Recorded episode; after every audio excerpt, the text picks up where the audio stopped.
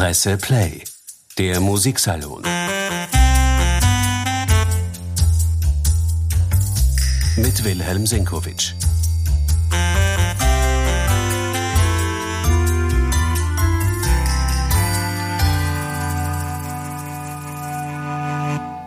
Herzlich willkommen, meine sehr geehrten Damen und Herren. Heute geht es um eine der schönsten Stimmen des Opernlebens des 20. Jahrhunderts. Gundula Janowitz feiert dieser Tage ihren 85. Geburtstag.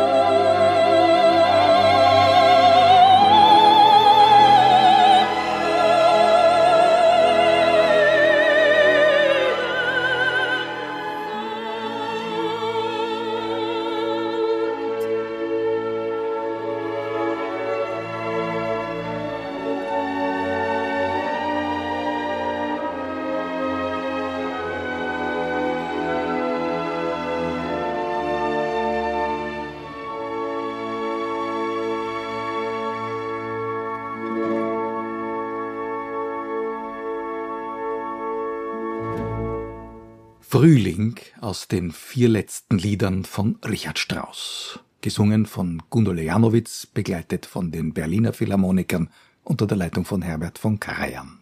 Ich glaube, das ist eine jener Platten, die am häufigsten genannt werden, wenn es darum geht, die sogenannten Inselplatten zu benennen. Das, was man unbedingt mitnehmen möchte, wenn es darum geht, die nötigsten Dinge einzupacken. Tatsächlich gibt es in der Aufnahmegeschichte nicht so viele Beispiele für eine derart vollendete Verschmelzung einer Traumstimme mit einem perfekt austarierten Orchesterklang. Gundula Janowitz, die Stimme aus Gold, das ist oft gebraucht worden, dieses Bild, schimmert in dieser Einspielung aus den frühen 70er Jahren besonders beglückend. Zum Zeitpunkt der Aufnahme hatte die Karriere der Gundula Janowitz vielleicht gerade ihren Zenit erreicht und die Harmonie mit dem Dirigenten Herbert von Karajan, der von Anbeginn der größte Förderer der Janowitz gewesen ist, war ebenfalls auf dem Höhepunkt. Die Künstlerin selbst erzählt gern die Geschichte von diesen Aufnahmesitzungen, die zu diesem beglückenden Ergebnis geführt haben. Man hat jedes der vier Lieder zweimal aufgenommen, und zwar in einem Zug und das hat genügt. Eine Sternstunde im Studio und eine Sternstunde der Aufnahmegeschichte, keine Frage. Die Karriere der Gundula Janowitz begann in den späten 50er Jahren.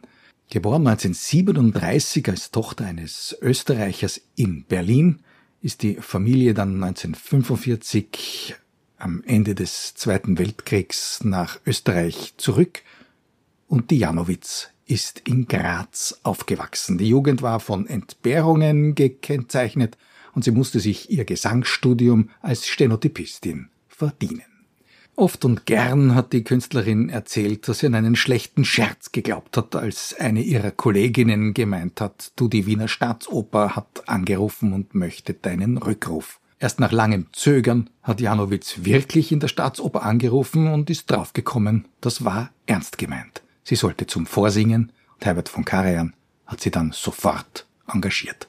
Ebenso gern hat Gundula Janowitz erzählt, dass sie ihren allerersten Auftritt im Haus am Ring nicht gerade glanzvoll absolviert hat. Sie war angesetzt als Page in Verdis Rigoletto.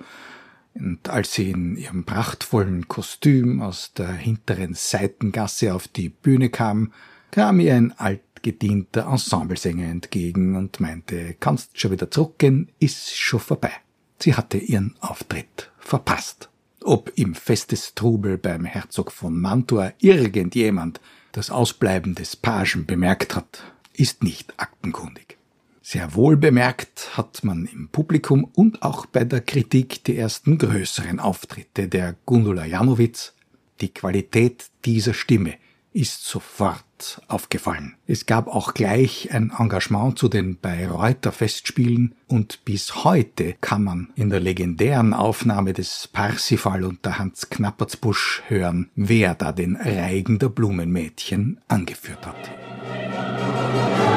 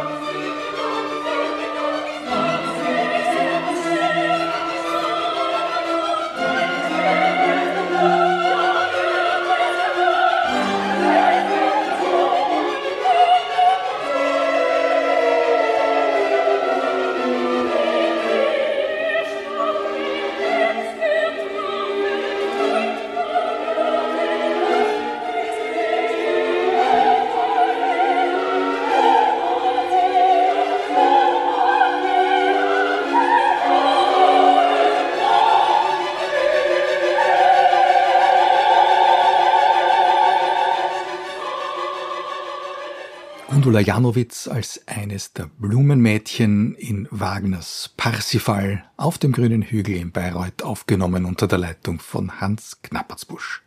Die Dirigenten und Fachleute jener Ära haben immer gemeint, die Janowitz möge ihr wunderbar lyrisches Sopranpotenzial bewahren und sehr auf diese Edelstimme aufpassen. Trotzdem hat Herbert von Karajan immer wieder gedrängt, seine Künstlerin möge doch auch schwerere Partien in Angriff nehmen. Einmal Im Juni 1964 hat Gundula Janowitz für Herbert von Karajan die Kaiserin in der Frau ohne Schatten gesungen, in der zweiten der beiden Wiener Premierenabende der Karajan-Inszenierung, die dann lange nicht auf den Spielplan stand, bevor sie unter Karl Böhms Leitung in den 70er Jahren wieder in den Spielplan kam. Aber es blieb bei diesem einen Ausflug in das große Richard Strauss Fach der dramatischen Natur, die lyrisch-dramatischen Partien von Strauss blieben die Domäne der Gundula Janowitz. Und was Wagner betrifft, da gab es 1967 anlässlich der Eröffnung der allerersten Osterfestspiele im Salzburger Festspielhaus eine überraschende Premiere der Walküre. Überraschend deshalb, weil Herbert von Karajan für seine Produktion ein ganz junges Team engagiert hatte. Und da sang die Janowitz an der Seite von John Vickers, der das Siegmund war, die Sieglinde. Allen Unkenrufen zum Trotz ist dieses Debüt glatt gegangen, Mehr als das, es war eigentlich eine Weltsensation und der Sieglinde ist Janowitz dann auch viele Jahre lang treu geblieben. Karajans Rechnung ging auf, das jugendliche Liebespaar klang selten so frisch und euphorisch wie in dieser Aufnahme.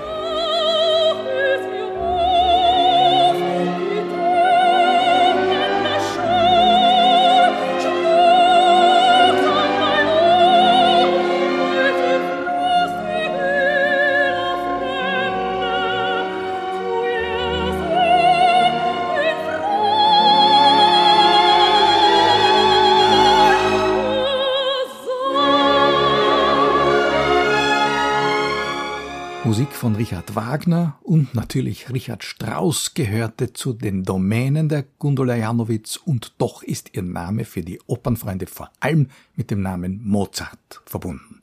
Gerade der große Karl Böhm, einer der weiteren Förderer der Janowitz, bestand über viele Jahre darauf, dass sie die großen Sopranpartien in den von ihm dirigierten Mozart-Aufführungen in Wien und vor allem bei den Salzburger Festspielen singen sollte.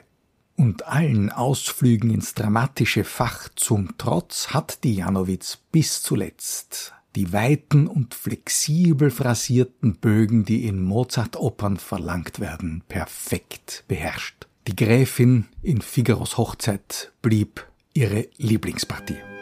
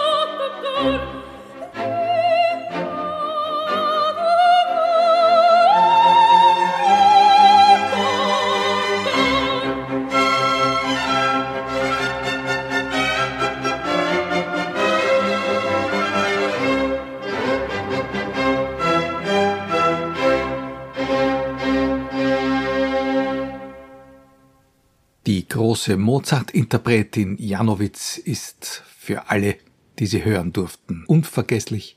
Die Donna Anna oder auch die Donna Elvira im Don Giovanni, die Fiordilici in Così fan tutte, die Figaro-Gräfin, die wir gerade gehört haben. Das waren singuläre Interpretationen, ebenso natürlich die dank der instrumentalen Stimmführung idealen Auftritte in den Opern von Richard Strauss. Die Janowitz war die Arabella, die Ariadne und auch die Marschallin ihrer Tage. Worüber man gern vergisst, dass sie auch Verdi gesungen hat. Blendend ihre Elisabeth in Don Carlos oder ihre Amelia in der Visconti-Inszenierung von Simone Boccanegra. Das Repertoire der Janowitz war weit gespannt. Mit Karl Richter oder Karajan ist sie für Bach ins Studio gegangen. Sie war Teil der legendären Besetzung, die Herbert von Karajan für Beethovens Missa Solemnis gefunden hatte, an der Seite von Christa Ludwig, Fritz Wunderlich und Walter Berry. Nicht nur mit Karajan, sondern auch mit Raphael Kubelik hat die Janowitz auch Wagner aufgenommen. Da gibt es legendäre Aufnahmen der Meistersinger oder des Lohengrin. Und über all dem vergisst man gern, dass Gundula Janowitz ebenso gerne Lieder gesungen hat. Immer bedacht auf ihre instrumentale Stimmführung, Textdeutlichkeit war ihr nicht ganz so wichtig wie die perfekte, anschmiegsame Durchgestaltung der Melodie, die für sich ja den Ausdruck tragen konnte. Für die Deutsche Grammophon hat Gundula Janowitz alle Lieder aufgenommen, die Franz Schubert für Frauenstimme geschrieben hat.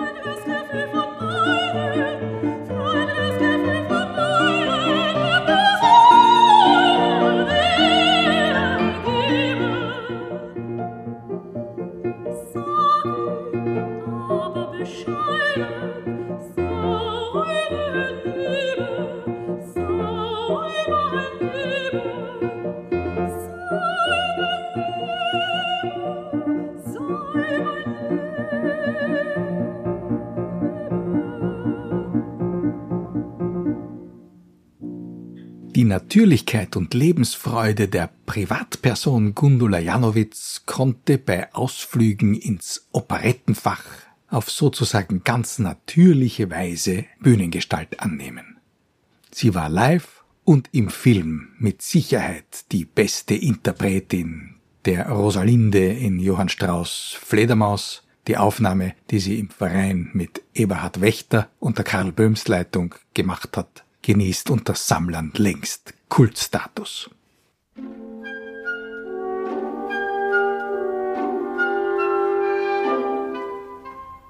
Dieser Anstand so manierlich, diese Teile fein und zierlich und ein Füßchen, das mit Küsschen glühend man bedecken sollt, wenn sie's nur erlauben wollt.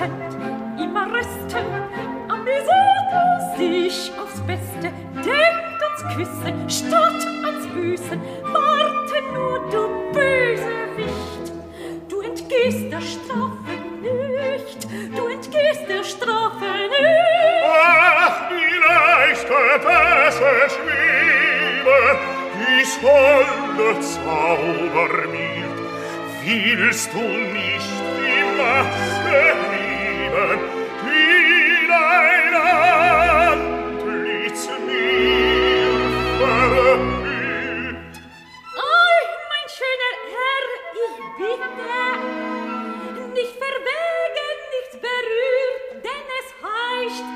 gute Sitte, dass man Masken respektiert. Wir Papier, kokettieren, Alterü, wir schwören, retiriere ich sie sie vor mir, keinem lass doch sehen, ob es geht, ob sie widersteht. Ich besiegen. realisieren, ich will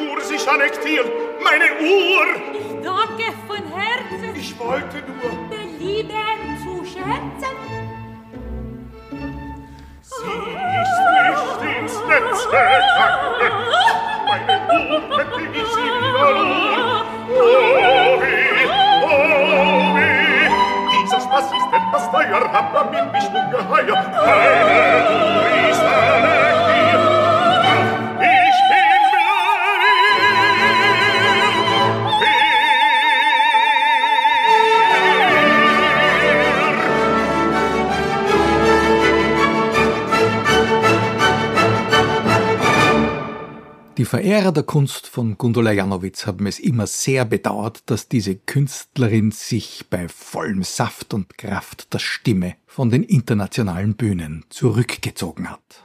Sie wollte sich dem Stress nicht mehr aussetzen, hat aber hier und da Gott sei Dank Ausnahmen gemacht. Zum Beispiel, um eine Lanze zu brechen für Hindemiths Vertonung des Rilke-Gedichtzyklus Das Marienleben, den sie sogar bei den Salzburger Festspielen gesungen hatte und den sie hin und wieder noch zum Besten gab. Und 1999 noch stand sie in Athen im Theater Herodes Atticus auf der Bühne zu Ehren von Maria Callas. Und da konnte man hören, dass die Stimme der Janowitz nach wie vor ihre magisch schimmernde Qualität behalten hatte und ihre Ausdruckskraft. Das setzt uns in Stand, das kurze Porträt dieser Sängerin, das wir mit Richard Strauss begonnen hatten, mit Richard Strauss auch zu Ende zu bringen.